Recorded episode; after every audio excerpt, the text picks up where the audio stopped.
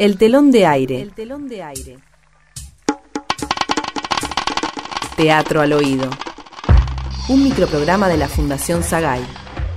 Hoy presentamos Conexión Eléctrica. Era un día como cualquier otro. Fue de tardecita.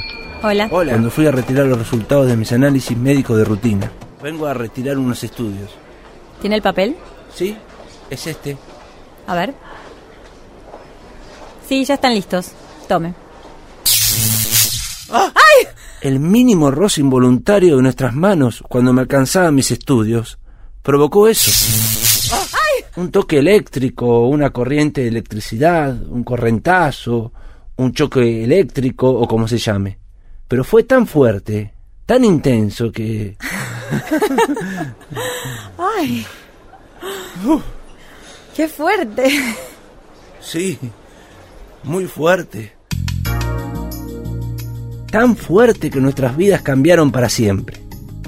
Hasta ese momento no había reparado en ella, ni ella en mí, pero es indudable que tuvimos una conexión, una conexión eléctrica, física, química, que a partir de ese momento nos dejó enchufados. Hola. Hola. Ambos teníamos nuestra vida, nuestros compromisos. Dame la mano. No, no. Probemos. Pero esto fue un hecho físico, químico, magnetismo puro, átomos, ciencia. Ay, no lo puedo creer. Ella me encendió y yo la encendí a ella. Nuestros polos se complementaron. Por nuestras venas dejó de correr solo sangre para dejar pasar fluido eléctrico. Nuestras venas se transformaron en cables. Hola, mi amor. Hola, ¿cómo estás? Ay, un poco baja de energía. Dame tu mano. Ay, gracias. Te amo. Éramos imparables. Alto voltaje. Y juntos podíamos cumplir las funciones de un transformador. El dispositivo capaz de convertir cualquier energía en la energía deseada. El sexo era eléctrico, naturalmente.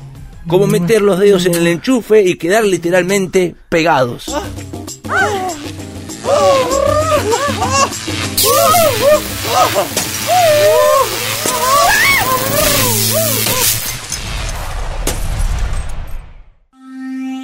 Y un tiempo después pasó lo que tenía que pasar. Ella dio a luz, como bien suele decirse. Sí, dimos a luz a una nena. Una hermosa nena a la que llamamos Luz. De alguna manera, mi hija Luz se transformó en mi cable a tierra. Ahora la conexión eléctrica era plena y segura. Era feliz. Pero un día llegó la crisis económica a nuestro hogar. Era verano, hacía demasiado calor, y en la ciudad el enorme consumo de energía producía cortes frecuentes de luz. Mientras Luz veía la tele y yo leía los clasificados en internet desde la compu para conseguir trabajo, se corta la luz por enésima vez.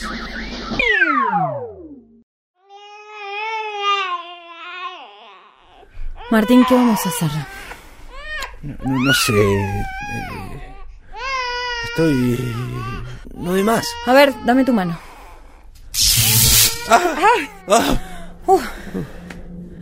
Nos miramos. ¿Estás pensando lo mismo que yo? Y ahí nomás se nos encendió la lamparita. Pusimos una empresa de generadores eléctricos. Y fue un boom. Electric Generation, buenos días. No dábamos abasto. Sí, señor, páseme Sí, su por dirección supuesto. y le alcanzamos el generador. Perfecto. Sí, sí, por ¿Va a pagar con tarjeta de crédito? El envío es sin cargo dentro de ¿En Capital cuántas cuotas debo pagar? Perfecto. Buenos días, Electric Buenos Generation. días, Electric Generation. Pero esa corriente de buenas ondas un día se cortó. Así, de golpe. Como un corte repentino del suministro eléctrico. Martín, se cortó. Sí, eh, voy a llamar a la empresa a reclamar. No, no, no, no vayas. Bueno, conecto un generador si preferís. No, no, se cortó acá, acá, ¿entendés? Ah, saltaron los tapones. No, acá, acá entre nosotros, Martín. No lo podía entender. Dame tu mano. No hay tensión. Nada, ni baja, nada. Debe ser solo un cortocircuito. No, no, no es un cortocircuito, Martín.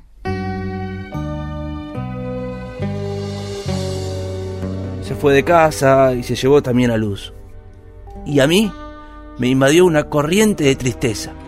Para mitigar mi dolor y evitar lo más posible recordarla, vendí todos los artefactos eléctricos, desde el ventilador hasta la tele, pasando por el taladro, la tostadora eléctrica y la mini pimer.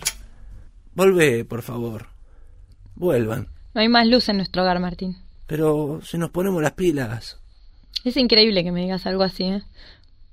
Después de, de haber generado con vos una corriente continua, de haber formado juntos un grupo, un, grupo electrógeno y de fabricar generadores eléctricos, venderlos e incluso exportarlos al exterior, ¿vos de verdad te conformarías con unas pilas?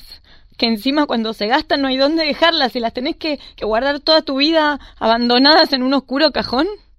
Y finalmente mi vida se apagó.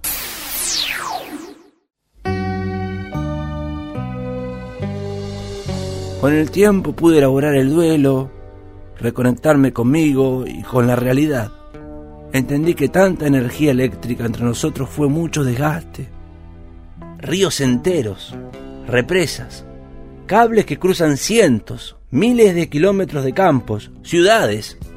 Todo ese derroche no puede sostenerse por mucho tiempo. Entender todo eso me dio lugar a emprender mi nueva vida.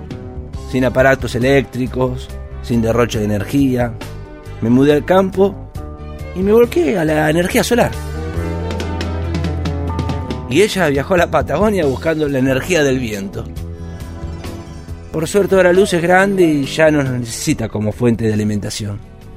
Ella hace su vida. Mi pequeña Luz ilumina con luz propia.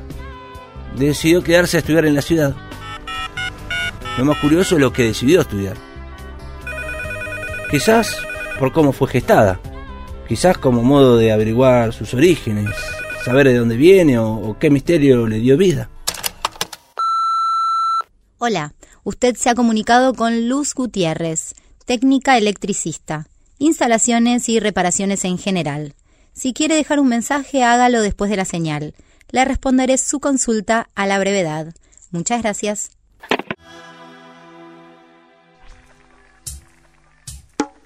El telón de aire, el telón de aire.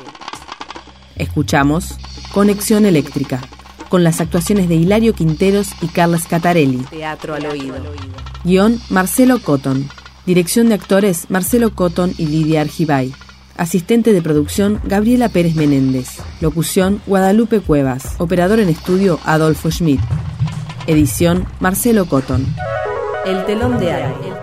Un microprograma de la Fundación Sagay. De los actores para todo el público. Una producción de narrativa radial. www.narrativaradial.com